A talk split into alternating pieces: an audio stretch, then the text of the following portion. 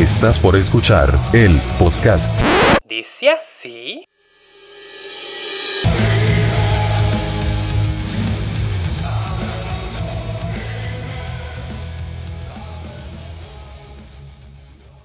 Comenzamos. Hey, ¿cómo andan? ¿Cómo han estado? Me da mucho gusto que estén por aquí. Yo sé que no he estado muy presente, que pues igual lo hecho, hecho está. Estuve presente en la edición, ya saben, ahí los escucho, ahí los acompaño un momento. Y pues estamos de nuevo aquí en esta preciosa casa, en el templo del Señor Digital, porque sí, ya estamos formando una de las primeras iglesias digitales por podcast, ¿no? Porque nos juntamos todos los domingos, bueno, los viernes, tú nos escuchas los domingos. Este, qué bueno que andes por aquí. Solamente, pues te puedo decir que, que sea un buen domingo para ti, que, que tengas un buen provecho. Yo, yo creo que vas a estar comiendo ahorita. Si es lunes también, pues yo creo que andas crudeando, entonces, ah, pásatela bien. Y pues ya sabes, aquí en casa tenemos a Nader Manarra ahí se escuchas un dembow, pues perdón, pero ya sabes, es la tradición ahí que se escuche lo borico y lo morena. Saludos a todos los que nos escuchan, siempre un placer poder compartir con ustedes. Digo, ¿qué prefieres? ¿Que te eche carrilla de reggaetonero o carrilla de, de talibán? la que tú quieras, Jem, la que tú quieras. Con lo terrorista. Eh, pues tenemos. El problema es cuál es peor, ¿verdad? Es un debate de un episodio. Yo, diría cuál es más divertida, ¿no? Conociéndote a ti, Andrés, vas a preferir a los talibanes que a los reggaetoneros. casi, casi que sí. Te andas metiendo en un rollo folclórico, bro. Eh, pues tenemos a, a nuestro queridísimo patriarca, nuestro Padre nuestro sacerdotizo, este señor feudal que, que inició esta, esta, este sistema de, compartir podcast a nuestro afamado Andrés Marín, que todo lo ve gris, creo que sufre daltonismo, una onda así, pero no lo criticamos. Eh, qué bueno que andes por aquí, Andrés. Platícanos cómo te va. Muy, muy bien con ganas de grabar, con ganas de escuchar al invitado de hoy. Y para eso, para allá vamos. Entonces, eh, más, más adelante se nos integra David y pues Jano anda convaleciente ahorita. Ahorita anda enfermito. Y pues a nuestra matriarca. Nuestra Señora, nuestra Santa Patrona. Aquí tenemos a Lulu Campos de casa, Qué bueno que andes por aquí, Lulu. Y pues yo quisiera, quisiera saber primeramente cómo estás y qué sorpresas nos presentas el día de hoy. Oye, me gustó eso de patrona. Me, me queda. me lo dejo. lo tomo. Em, lo tomo, lo tomo, así, como en la iglesia. Em, hoy día, mira, como Andrés le dio por invitar a grandes estrellas y a grandes relevantes, como los episodios pasados, yo dije, ah, no, tiene que venir uno, uno verdadero. Oh, qué pesado. No, pero yo voy a traer a mí. Perdón, perdón. No, lo que pasa es que yo les eh, voy a explicar algo. Acá nosotros somos el último país del, del mapa y no nos llega toda la información de, de, allá, de Estados Unidos, México. Está muy lejos, entonces no conocemos. Sí, está muy lejos, yo entiendo. no, no, conocemos a todos los personajes que ustedes conocen. Por eso para mí eh, el invitado anterior no, yo no, no, tenía, no tenía el privilegio de conocerlo, ahora sí me quedó súper conocido. Me ama. ¿Y cómo lo conoció? Em, pero entonces yo atraje a mi relevante personal, pues, a mí, a mí influyente, ¿cómo se dice? Pastores relevantes, pastores influencers. No, es que no lo puedo presentar así porque a mí me caen mal los relevantes, así que... Irrelevante. sí, este es el pastor más irreverente, irrelevante y, y, y re, reve- revelan- pastor. y rele- y revelé. Y, y Bueno. ra, pa, pa, pa, pa, pa. Ponte a hablar en lengua cuando no te salga algo. Bueno, les presento a mi amigo personal, César Soto, del podcast Chuta. Oh, eh, eh, por favor, edita esta parte Sobrevivir con fe. No, para es que no la pobre Lulu no eh, eh, no aparezca que se le olvidó el podcast. El podcast Lo que, pasa es que, amigo. lo que César. pasa es que cuando ustedes lleguen a mi edad van a Ya. entender que las cosas se van. No, Ya se yo, nos yo puso estoy, roja Lulú sin haber tomado nada de vino. Lulu, todavía no nos has dicho qué edad tienes, así yo que estoy, no podemos yo estoy en los 46, así que no hay excusa. Bueno, nunca van a saber mi edad tampoco. Del podcast Sobrevivir con Fe, que en lo personal yo sobreviví cuando empecé a escuchar su podcast, porque venía de una muy mala experiencia con la fe y me encontré con este podcast y me volví a reencantar de la fe. Les presento a mi amigo César Soto. Muchas gracias, amiga Lulu. Muchas gracias, Lulu. Es un placer para mí estar por este lado. Y, qué bueno que el podcast haya sido en algún momento una, una buena tabla para mantenerse a flote. Eh, porque creo que en eso estamos muchos. No somos grandes nadadores.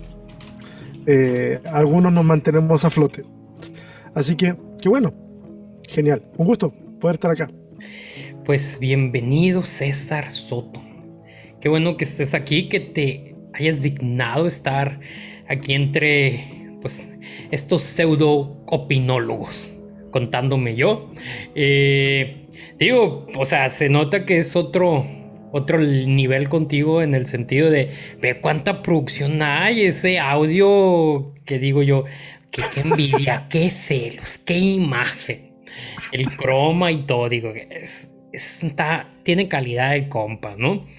Eh, ha sido una semana interesante, ¿no? En, en estos días que estamos grabando, siempre sucede algo dentro de la esfera cristocéntrica y supe algo de un Mars Hill, no sé quién es, no sé mucho del populacho cristiano y menos gringo.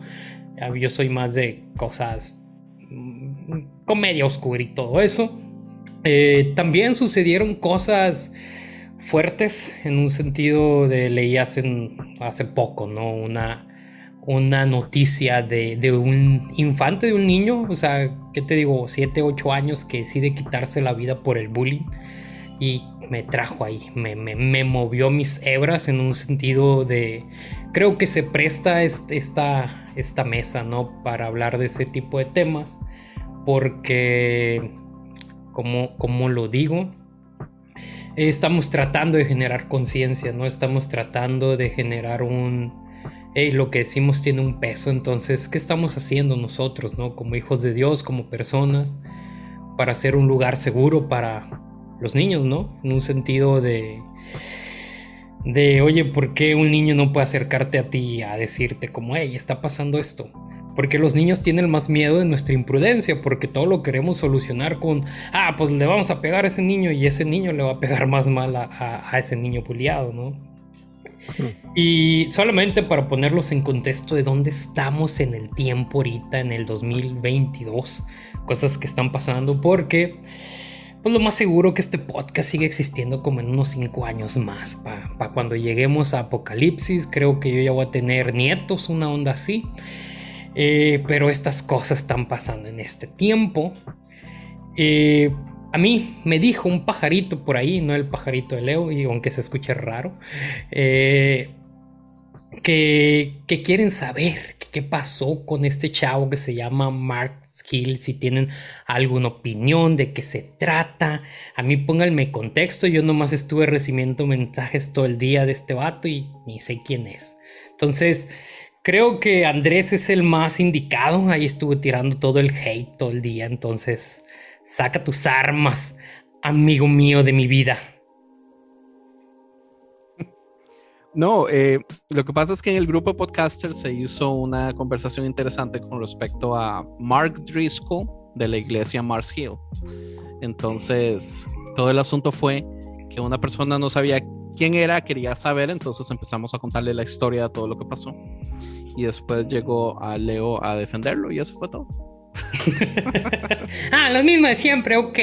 El sistema lamiendo los zapatos del sistema. Muy bien, los feligreses ahí, dando besitos en la pelona. Pero sin más, sin irnos tanto. No, pero estoy exagerando. Leo, Leo no, no, no, lo defendió, ¿verdad? Eh, el debate fue al puro final, lo cual no es necesario entrar en este momento, pero podríamos si quieren, es si Mark Driscoll, después de lo que pasó, debe, tiene derecho a ser pastor de nuevo.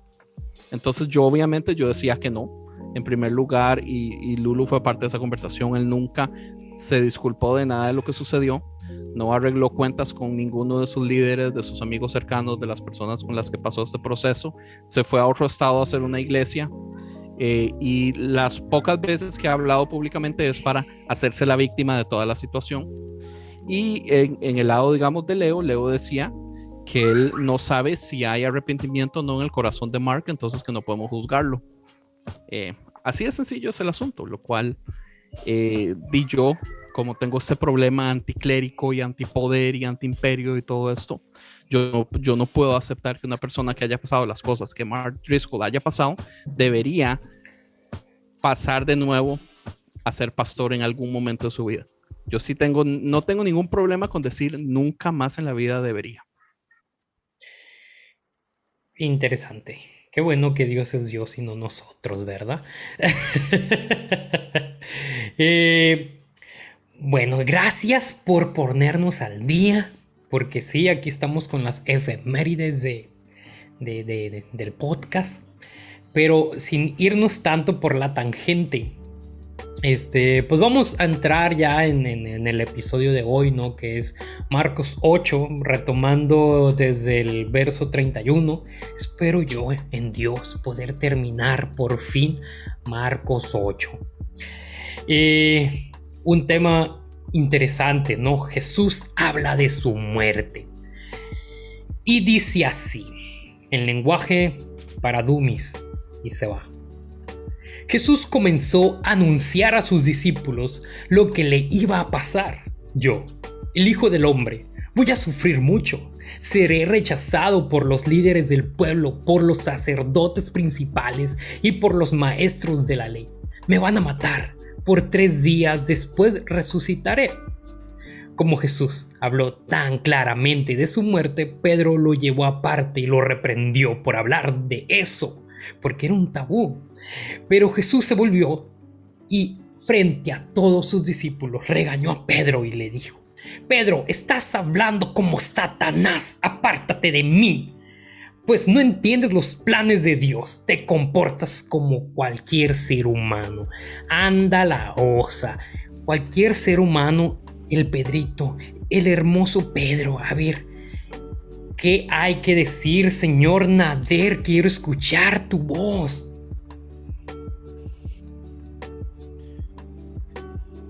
sabes que tú tienes que empezar con Andrés con las quejas para que eh, esto empiece caliente. No, no, me está bien interesante que eh, lo primero que hace eh, Pedro, tan pronto él escucha lo que Jesús va a pasar, es en, tratar de impedir, ¿sabes? eso, mira, Jesús que eso no te ocurra jamás. Y él le dice, eh, apártate de mí, eh, eh, adversario, ¿sabes? La gente rápido quiere pensar en ese personaje con rabo y con cola, pensando que lo está... comparando con el diablo que conocemos hoy en día, pero no, simplemente le estás diciendo, mira, estás siendo de obstáculo al plan que tiene que ocurrir, así que salte de, del medio, porque eh, obviamente él no entendía eh, eh, lo que iba a pasar y el por qué tenía que pasar. Ahora sí, vamos con el mero fuego. Andrés, queremos escucharte. Este, no, pues eso, o sea, para mí Satanás no es real, una persona, ¿verdad? Pero el Satán es muy real, que es eh, un título, es, es un, no es una persona real, pero es un título, todos podemos ser un Satanás, un, perdón, un Satán, un adversario, un contrariador, todos podemos ser eh, piedra en el camino para, digamos, lo que es el bien o la expansión del reino, cosas así. Eh, pero Satanás no existe. Ahora, me encantaría saber si la gente en ese tiempo creía que Satanás era una persona. Porque las historias que tenemos de Satanás que nos han predicado por años en la Biblia, eh, no necesariamente son historias donde tenemos a un Satanás como una persona real, digamos, en el desierto, bueno, en primer lugar, en Marcos ni se menciona absolutamente nada de la historia, es en los otros libros donde ya vemos una dramatización más grande de la historia y conversaciones, Jesús conversando con Satanás y debatiendo y todo este, eh, es esta interacción que tienen ellos.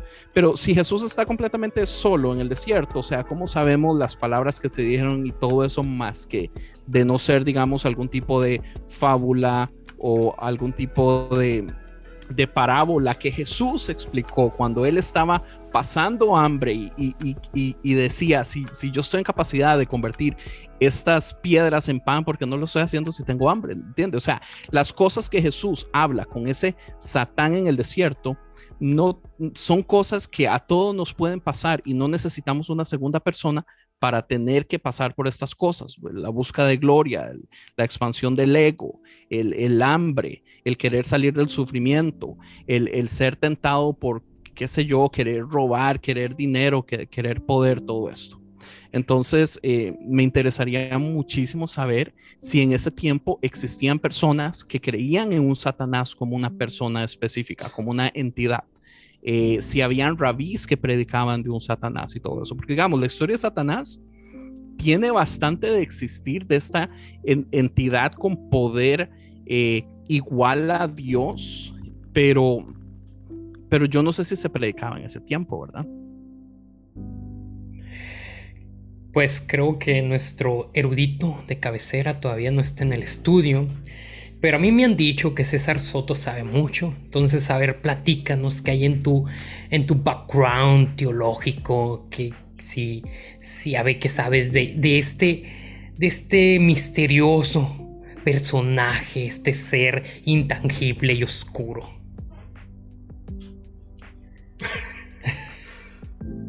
Es el pase para mí, ¿cierto? Sí. sí. levanta tus manos, levanta tus manos, vamos a orar antes. No es el lugar. Lo que pasa, este- César, es que teníamos que explicarle el drama de estas transiciones que hace EMS para, ah, bueno, para ah, que estuviera preparado. no, está, está, buenísimo. Oye, eh, Satán es un personaje bien interesante. Eh, si nosotros vamos al Antiguo Testamento, eh, Satán es un funcionario más del de Dios. Y ahora, el, problema, el problema es cómo evoluciona el pensamiento teológico. Y en la escuela deuteronomista pone a, Satán como uno, a uno que está al servicio de Dios. Cuando lees en 2 Samuel eh, que, es Dios el que tienta a David para hacer un censo, eh, luego Dios aparece castigando a David por hacer el censo lo que es totalmente descabellado que Dios castiga a David por algo que él mismo lo hace hacer. Luego el cronista que va a escribir en una etapa post-exílica va a poner de que Satán que, el que tienta a David. Entonces ya tiene más sentido. ¿Y por qué lo hace en ese tiempo? Porque eh, en el cautiverio se ven enfrentados a una forma de resolver este monoteísmo que cojea. Y es el dualismo que trae la religión zoroástrica. Y en el dualismo está Jura Mazda y está Angra Manju y entonces Jura Mazda todo lo bueno y el otro todo lo malo. Y es entonces que se comienza a establecer esta especie como de dualidad. Honestamente, yo no conozco cristianos monoteístas. Yo lo que conozco es un montón de cristianos dualistas, pero no monoteístas. Eh, creo que negar incluso la existencia de un personaje como Satanás, así como la representación, personificación del mal, tal vez sea lo más cercano a un monoteísmo, porque sería que tú estás afirmando la existencia de solamente un ser eh, superior y no uno que le haga el antagonismo. Eh, el judaísmo en general logra superar el tema de Satanás. En el tiempo, el tiempo de Jesús sí hay creencia de espíritus buenos, espíritus malos, eh, y, también de, la idea de, un, de diabolos, para usar una terminología griega. el tema es que mientras el judaísmo se mantiene en una corriente muy cerrada y logra resolver ese asunto, y hoy día es muy difícil encontrar a judíos, sobre todo modernos y reformados, que crean en Satanás, eh, el cristianismo se abre paso por el mundo gentil, y el mundo gentil no tiene todo este background que le sirve para analizar si, si este personaje se lo pueden tomar tan en serio como, como, como parece y terminamos tomándolo tan en serio que terminamos con libros como Cerdos en la Sala y guías para hacer guerra espiritual Mm, y, y sí. terminamos transformando todo el mundo espiritual en, finalmente en un montón de, de seres que si tú los invocas con cierto con ciertas palabras van a responder y entonces hay todo un manejo extraño ahí Ah, incluso hay, hay, bueno, hay mucha tela que cortar en esto y sabes que la erudición no resuelve el problema porque tenemos una persona que es muy famosa, se llama Michael Heiser, que él es erudito en todo este tema de eh, demonología y, cosas antiguas y se mete mucho con el griego, el hebreo, arqueología, es en temas de data es extraordinario. En temas de conclusiones es un desastre. es un desastre. Porque el tipo lo que dice entonces y empieza a hablar de que todos estos, o sea, de Elohim, el Elión, Yahvé, Baal, todos son demonios y son personas y son. Y él, él establece de una forma muy erudita una estructura para la guerra espiritual. Es una cosa un poquito. Y, y hace Sí. estructuras, Michael Heiser, ¿verdad? Hace, digamos, sí, ex- sí, sí. trata de explicar qué niveles del cielo y niveles de ángeles y entonces estas jerarquías y cómo funciona todo bajo ciertos... Es un enredo. Yo, Es- yo he leído poco de él Pero, porque no me interesa entrar en eso, pero sí sé el enredo que, que traen ese tipo de cosas. pero César, si bien es cierto que en un momento dado, como bien dijiste, en la evolución del pensamiento judío, eh, en un momento dado, los judíos sí creían que tanto lo bueno como lo malo provenía directamente de Dios, que Él era el destructor y luego va evolucionando. No, Él envía el destructor y después Sí. sigue otra evolución donde se van dando cuenta hasta gracias a Dios llegar a Jes- eh, llegar Jesús y revelar realmente quién es el Padre, ¿no? Exacto, o sea. Bueno, gracias a Dios es un poquito lejos porque vea dónde estamos también, ¿verdad?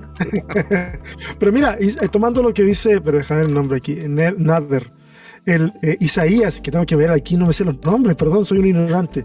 El eh, Isaías, el deutero Isaías, eh, menciona, él, él quiere rescatar el monoteísmo a toda costa, entonces él dice, yo soy Jehová, yo hago el- la luz y la oscuridad, el bien y el mal, o sea, él- de alguna forma él quiere rescatar de que hay una sola fuente, pero, pero claro, finalmente para poder explicar el caos en el mundo, eh, el dualismo, o sea, el monoteísmo como duro eh, es, es insuficiente y el dualismo termina siendo, termina siendo el lugar en donde decanta no solamente el judaísmo, el cristianismo y básicamente todo, todas las religiones. Oye, eh, estoy un poco impactada con, con lo que dijiste, César. Lo encuentro súper fuerte, que no conocías cristianos monoteístas. Creo que eso se me, se me acaba de revelar, se me, abrió una, se me abrieron los ojos nuevamente. Se me corrió la cortina. Porque toda la razón, los cristianos creemos en, en, en Dios y Satanás. Dos fuerzas opuestas dos fuerzas contrarias del reino del bien y el reino del mal que están constantemente peleando. No somos monoteístas. Y peor, si no Otra- crees, Otra gran estafa. si no crees, cre- si no crees, y peor, si no crees en Satanás, eres un hereje, de- literalmente. de- deja tú es lo como hereje. si no, es, es como si no aceptaras a Jesús, no, no eres salvo. Mira, aquí viene la, la ironía en la que le tienes más miedo al diablo que al poder que pueda tener el Espíritu Santo. Ya, o sea, yo me he dado cuenta que como que reaccionan más, ay no, es que eso es de diablo y, y el Claro, Espíritu Santo, y- vato, qué pedo. Y, y espérate un poco, lo encuentro válido. Si tú quieres creer eso, créelo y está perfecto. No- yo no ahí no me meto en las creencias de nadie, está bien. Pero no me lo vendas entonces como una religión monoteísta. No me lo vendas como una religión de que tenemos un solo Dios, creemos en un como no, pues estamos creyendo también en este otro ser que se opone constantemente a este otro y es como el, el- la guerra de las galaxias. Y no solo creer en él, es subirlo al mismo nivel, que eso es uno de los problemas que yo creo que tiene el cristianismo. No solo cree como otras religio- religiones que también tienen sus, sus seres malos, pero es la posición, o sea, Satanás está al nivel del padre o de la madre. Depende del miedo, porque a veces le das más poder al diablo. Que ni los satanistas creen en Satanás, es lo más Yo me acuerdo, ¿verdad? yo me acuerdo hace, qué sé yo, 15 años atrás. A ver, 16 años atrás. Estábamos en una iglesia y una hermana nos invita, nos agarra a mí y al director de alabanza nos dice, oye, ¿sabes que tenemos que orar por la ciudad? Está bueno, está perfecto, oremos por la ciudad. Sí, vamos a ir a la plaza de armas de la ciudad. Está bien, vamos. Eh, y fuimos y nos dijo, bueno, nos, empieza a explicar un, chorro de cosas así bien extrañas respecto de los fundadores de la ciudad y los espíritus que estaban sobre la ciudad. Ok, ok, vamos a orar. Yo me acuerdo que me dejó en una esquina y yo le dije, Señor, bendice esta ciudad, bendice a la gente, eh, cuida a, a la gente que quiere hacer el bien, que, el mal no prospere. Y cosas así yo oraba en ese momento. Y, y recuerdo que ya nos juntamos después de un rato, y no, porque ella nos llevó ahí porque Dios le dijo que teníamos que hacer eso. Está bueno. Eh, pero lo que me llamó la atención en ese momento, y, y neta que en ese momento para mí fue una cosa que a mí me hizo pensar y replantearme muchas cosas. Porque llega y nos dice, estoy diciendo, estoy hablando de que yo en una congregación muy pentecostal, muy tradicional, y la hermana nos dice, bueno, ahora tenemos que orar porque, eh, porque Satanás está muy enojado por lo que acabamos de hacer y nos puede pasar cualquier cosa. Eh, entonces tenemos que pedir la protección a Dios. Y, y yo por dentro yo decía, esto me parece tan ridículo, o sea, nos trajiste para acá porque Dios te mandó que nos trajeras para acá a orar por este lugar. Resulta que yo vengo, le hago caso a Dios y ahora tengo que pedirle a Dios que me cuide porque este otro parece que me va a hacer algo malo a mí, por lo que acabo de hacer obedeciendo a Dios. Me pareció tan ridículo que en ese Eso- momento... Eh, Eso fue en Puerto Rico, eh, César, por casualidad. No, no, no, eso fue un chiste. Pero sabes que en ese momento, en ese momento, fue la primera vez que yo me senté y dije yo, esto de la guerra espiritual no tiene sentido. Y me volqué a mi Biblia y con las herramientas que yo tenía en ese momento, eh, en una semana dejé de creer en todo, en todo ese asunto. Eh, pero es, es eh, ahí tú puedes ver en ese este compartir chiquito que le- les entrego este, este dualismo tan aferrado y como dice Andrés, con una consideración del mal o del poder del mal, del maligno, que se equipara a, a Dios, lo cual a mí me eso a mí me parece muy muy hereje. Sí, pues es como pedir un Uber en un puesto de taxistas. Nos- estamos tratando de hacer las cosas de Dios, no en los terrenos del diablo. Pero fíjate que, que más allá de, de esta connotación cultural y que si los hebreos creían en los demonios y en Lucifer, Me este, encanta cómo habla. Me aparte de darle el, el- el me encanta. Este. e- e- Esta, esta parte no esencial en la que dice Pedro, estás hablando como Satanás. A mí me gusta verlo detrás de, de, de qué es lo que está haciendo Pedro.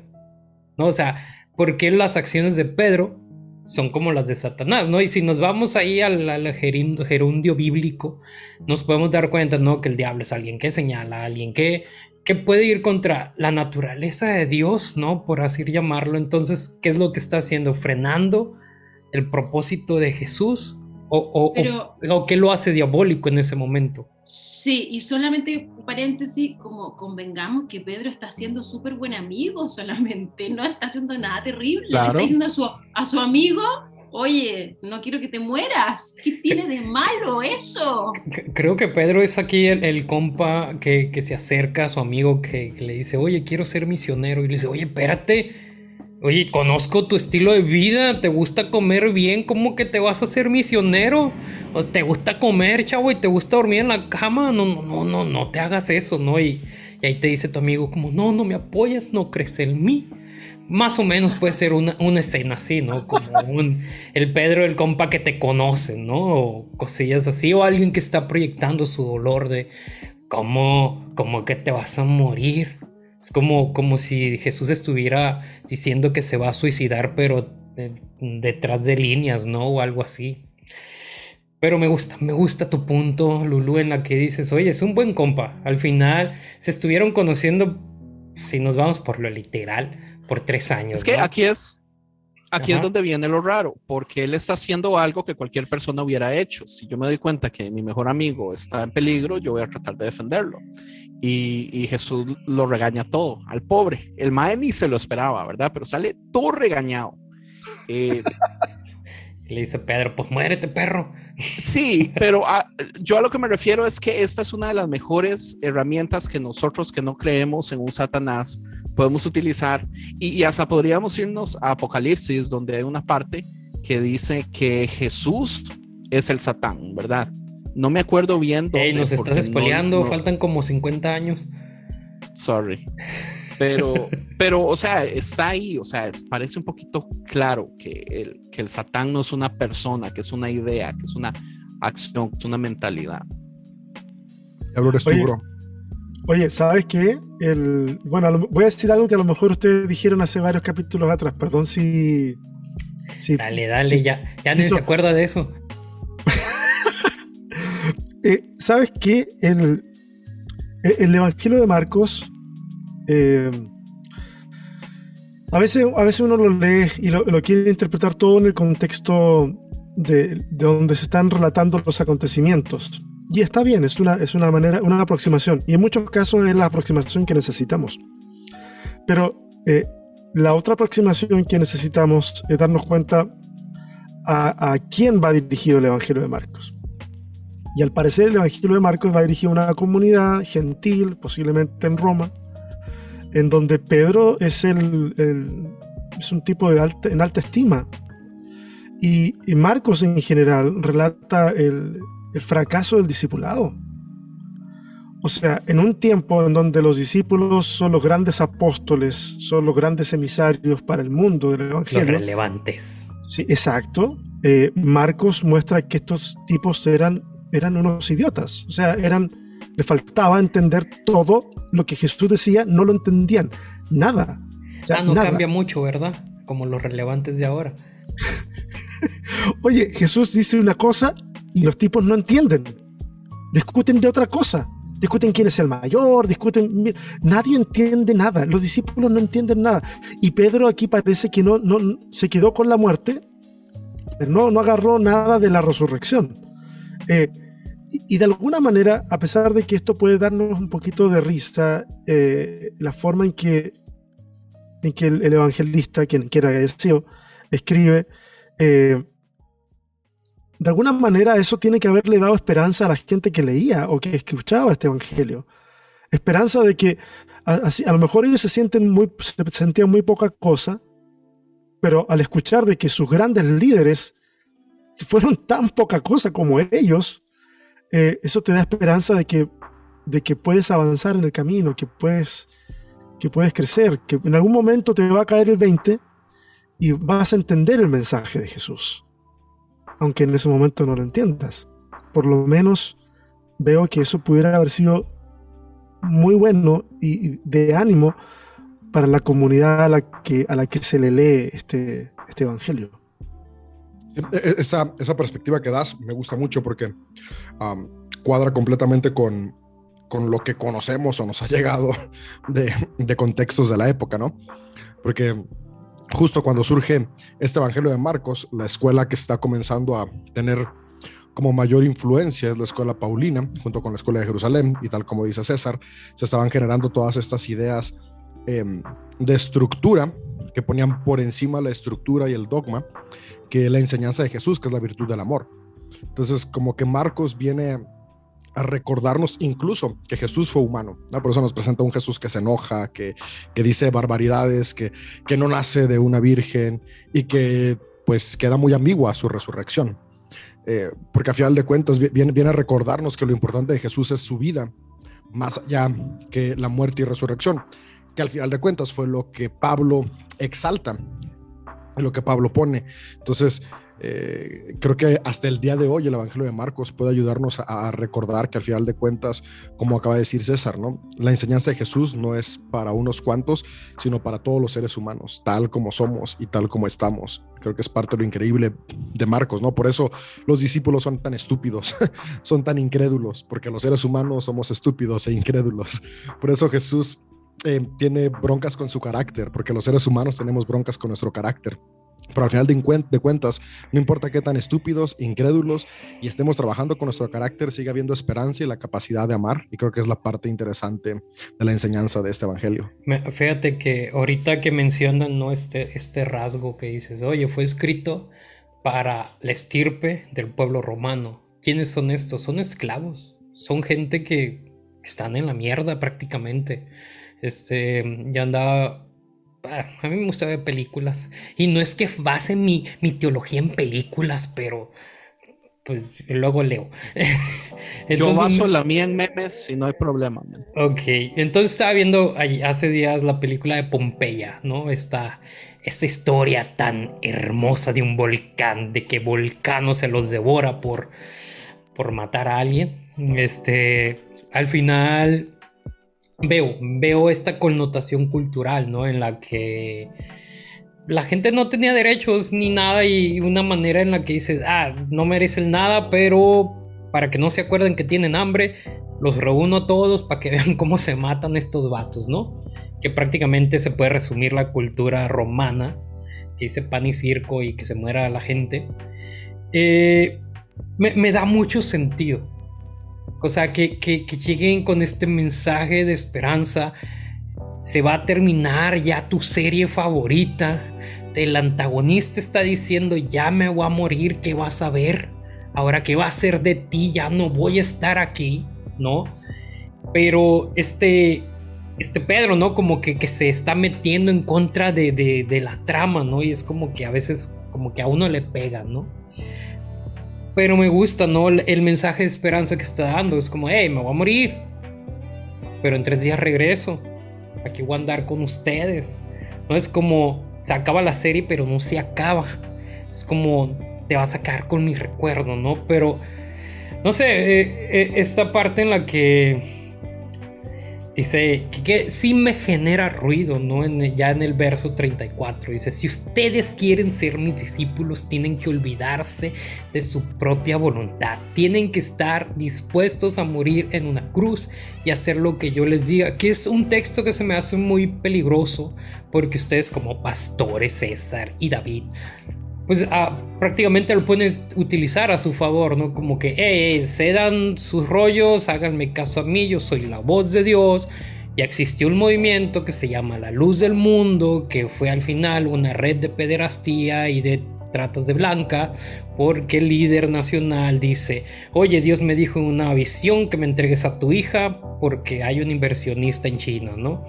Entonces, no sé, se me hace algo muy peligroso porque estamos malentendiendo lo que dice ahí. Entonces a, a, mí me gustaría escucharlos a través sobre este verso de qué es esto de, de, de, olvidarme de mi propia voluntad, es olvidarme de mi ego, olvidarme de mis anhelos, qué es esto de, de entregar mi voluntad. No sé, quiero escuchar sus voces. El que quiera, no se peleen. no, pues pa para mí tiene mucho que ver con la influencia del pensamiento griego que tiene eh, no solamente Marcos, sino la mayoría de los autores de, del Nuevo Testamento, lo cual es normal, ¿no? O sea, al final de cuentas, pues eh, la, la, la potencia intelectual de la época, había sido la escuela de pensamiento griega, y, y el cristianismo tiene muchas ideas platónicas y, y, de Aristóteles y toda esta escuela que, que ve como malo eh, las cuestiones de, de, lo humano y separa el alma del cuerpo y, ve todo aquello que tiene que ver con, con, disfrutar la vida como algo negativo, como algo que te impide trascender. Entonces creo que estas partes de, de tan tajantes de, de cuestión de, morir, de dejar, de abandonar, tienen que ver con esta parte de escuela, porque a final de cuentas, por ejemplo, hoy Hoy platicaba, ¿no? Como, como al final de cuentas versos como este son igual de peligrosos que, que, otro que está en Mateo, que es que Jesús dice, yo no vine a traer paz, sino vine a poner a padres contra hijos y, algo así. Ahorita no tengo textualmente el verso. Y es cierto, ¿no? Como la, iglesia evangélica y cristiana al final de cuentas termina dividiendo más familias que uniendo. eh, se hacen cristianos y ya no vas a la boda de, de, tu familia que es católica y eso que siguen siendo cristianos, nada más en otra expresión. Y, y, ya no vas a la fiesta y ya no vas a la comida. Y, y si te vas a una cuestión muy fundamentalista, ya ni vas a Navidad. Eh, entonces, ¿Y, que... y, las tías no le hablan a los sobrinos. Y, las tías no hablan a los sobrinos, sí, sí, sí. y más cuando se dan cuenta de este podcast. Entonces, creo que al final de cuentas, la intención o la idea es una buena idea que hasta el día de hoy tenemos que recordar, ¿no? Que al final de cuentas, si es importante para amar a los demás, morir al egoísmo, pero morir al egoísmo no significa morir al cuidado personal ni al amor personal, que creo que es donde nos fuimos al otro extremo, ¿no? Creo que confundimos tomar nuestra cruz con dejar de ser responsables de nuestras emociones, de nuestra espiritualidad y, de nuestro físico, ¿no? Entonces creo que tomar la cruz es, soy responsable, pero no solo para mi beneficio, sino que soy responsable de mí mismo para poder construir en comunidad. Entonces creo que, creo que este verso eh, tiene esa, sí, y ese problema de tratar de leer la Biblia literal, ¿no? Porque cuando lo vemos literal, pues sí, es muy tajante y muy cortante, pero tenemos que entender que la Biblia no es para darnos dirección, al menos desde mi perspectiva, sino para inspirarnos, ¿no? Y inspirarnos desde toda la evolución de pensamiento que hemos tenido los seres humanos a lo largo de la historia y una vez más regresa, ¿no? La intención del Evangelio de Marcos fue recordar que Jesús vino a enseñarnos cómo vivir amando y creo que si aún en el Evangelio de Marcos, de Mateo, de Lucas o Juan hay ciertas palabras que si se viven literalmente, nos llevan a no amar a otros o no amarnos a nosotros, aunque se le atribuyan a Jesús, debemos de repensarlas y de reformular cómo las vamos a aplicar a nuestra vida. Oiga, pero es que sabe que hay un problema aquí grande también y es que eh, sí, la traducción al español suena muy bonito, eh, el que se aferra a la vida, eh, o sea, para seguir a Jesús hay que deshacerse de nuestra manera de vivir, pero en, en la versión original lo que dice es el, el, alma, todo es basado al alma. En la versión original dice que usted tiene que, vea, se lo voy a buscar para estar... Eh, aquella persona que quiera salvar su alma la va a perder, porque...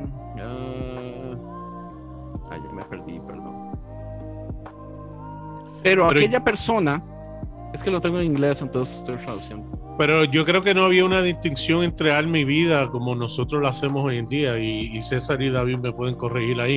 Eh, eh, eh, pero hay veces que también queremos interpretar cosas que realmente eran para esas personas a quien se le estaba hablando en el momento, porque yo pienso que todavía queda el evento de la caída de, Israel y estaban hablando, mira, el que quiera tratar de, salvarse de lo que va a venir va a perder su vida y el que muera en esos momentos, en esos días, no se preocupen porque aunque mueran, van a tener, ¿sabes? Eh, eh, eh, aquí lo dice, va a salvar a su, va, va a salvar su vida. ¿Sabes? Entonces nosotros lo tomamos para hoy, mira lo que Jesús dijo, que si nosotros nos cuidamos de, de, no querer morirnos, pues vamos a perdernos en el infierno, porque a eso es lo que lo llevan, rápido lo llevan al infierno y no eh, estamos interpretando algo que Jesús nunca dijo. Pero si eso es así, Nader, si alma y vida son palabras que se intercambian entre ellas, entonces de todas formas las traducciones al español están manipulando, porque escogen ciertas palabras, las ponen como vida, pero después cuando usted va a perder algo, lo que va a perder es el alma. Pues, cuando no? no la vida. Lo hacen con la palabra infierno, lo hacen con la palabra abogado y, paracleto, que en un sitio es consolador, otro sitio es abogado, eso ocurre. Bueno, bien, bien, claro que la Bienvenido a la realidad de las traducciones. César, ibas a decir Oye, algo. hay una, sí, eh, está un poquito relacionado un poco con lo que dijiste tú, eh, Naver, y un poco con lo que decía David. Eh, de repente, si bien este texto está dirigido a una iglesia, eh, no, no todo lo que Jesús habla, eh, a veces nosotros pensamos inmediatamente en, en la aplicación para la iglesia. Pensamos de que Jesús está hablándole a las iglesias de hoy. Y, y acá hay terminología que es, que, que es política y que es subversiva. La cruz. O sea, hablar de la cruz es, hablar de la herramienta que usa el imperio para callar las voces de los disidentes. La cruz no es para los que no es para los que cometen un crimen, que mataron a alguien o que robaron. No, la cruz es para aquellos que son enemigos del Estado, por, por decirlo de alguna forma. Para ellos es la cruz. Y los movimientos nacionalistas en, el tiempo de Jesús eh, eh, estaban haciendo la invitación de llevar la espada. Esa es la invitación de los grupos nacionalistas. Es tiempo de llevar la espada. De ahí que la invitación de Jesús sea tan contraria, porque Él dice lleva la cruz. Eh, Es, es una invitación distinta. Y lo que yo veo es, como dicen, a ver, del tema de, de- la oposición a la violencia, no con más violencia, sino la oposición sin violencia. Finalmente, los esfuerzos de- por querer librarse de, la opresión van a, llevar a una escalada de violencia en el, en el 70 y luego una más grande con Bar en el 135. Y va a quedar terrible porque si bien en el 130 y tantos eh, van a tener cierto grado de éxito, de hecho, en términos muy específicos, el Mesías fue Bar porque reinó, porque fue ungido, en, en todo ese sentido lo fue, eh, eh, el imperio puede más. Y cuando el imperio puede más, el imperio aplasta. Y, y aplasta y extermina. Y de alguna manera, este texto que es escrito después de la destrucción de Jerusalén y del templo, está llamando, está llamando a, a lo mejor a repensar en qué queremos invertir la vida y cómo queremos luchar por las causas que nos mueven. Si queremos seguir abrazando la violencia o queremos seguir abrazando eh, el camino de la no violencia. Por otra parte, a mí me llama la atención la invitación al discipulado, que es una invitación que fracasa nuevamente. Dice, si alguien quiere ser mi discípulo, que se niegue a sí mismo, lleve su cruz y me siga. Que en el texto, al menos en el texto, es una invitación muy concreta, porque los hacia el final, el que termina en la cruz es Jesús. Y tal vez la invitación que Jesús hace en este momento es que a lo mejor él hubiese querido terminar en la cruz flanqueado por amigos, por discípulos, y no por dos extraños. Hay, un, hay, un, hay una caída, eh, hay un fracaso en el discipulado. Ninguno sigue a Jesús hasta la cruz. Eh, cuando vemos el texto en su perspectiva general, a lo mejor vemos de que aquí hay una cosa que jala y dice, "Ah, nos estaba invitando a la cruz. Pero a la cruz literal, esto me hace sentido como un sectarismo, ¿no? Ya escuché esta noticia en No. Estados Unidos de todos se tiraron al barranco. Es que, es que, es que justamente claro. porque lo pensamos desde la ideología de nuestros días. A final de cuentas, si, nos transportamos al contexto de la época en la, que, en la que vive Jesús, ir a la cruz significaba estar dispuesto a vivir poniendo tus ideales por encima de los ideales del imperio, sabiendo que si no estás con los ideales del imperio vas a morir. Es muy distinto a morir de una manera sectaria a morir de una manera revolucionaria. Entonces, lo que Jesús está invitando es a esta revolución que no es de espadas, sino esta revolución que podríamos decir termina en cruces, porque es una revolución de acciones. O sea, yo voy a estar haciendo acciones cotidianas que van a estar haciendo un eco tal que incomodan al imperio y como incomodan al imperio me llevan a la cruz. Por lo tanto, si Jesús es el único que va a la cruz, quiere decir que fue el único dispuesto a mantener la virtud del amor por encima de su seguridad personal.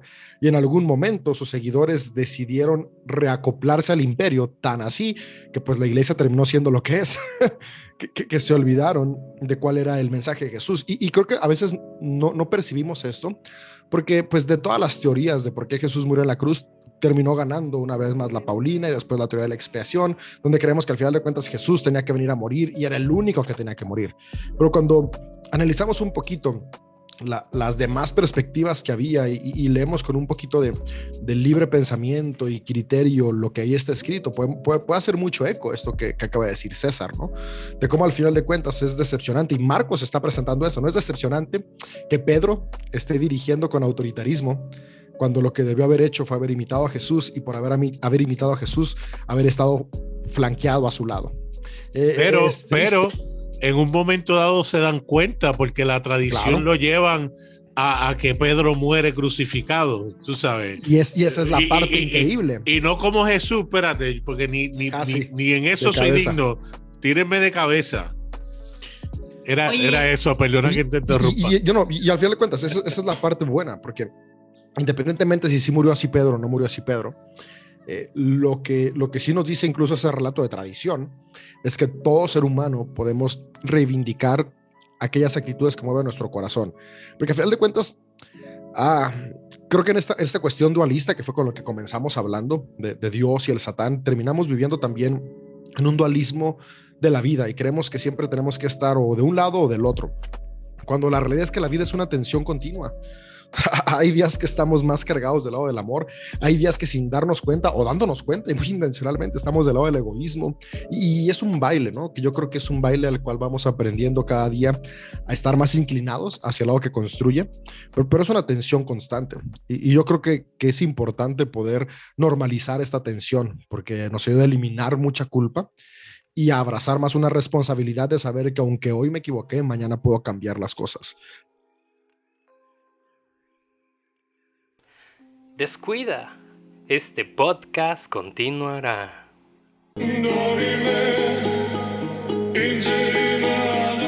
Esto fue una producción de podcast cristianos en español.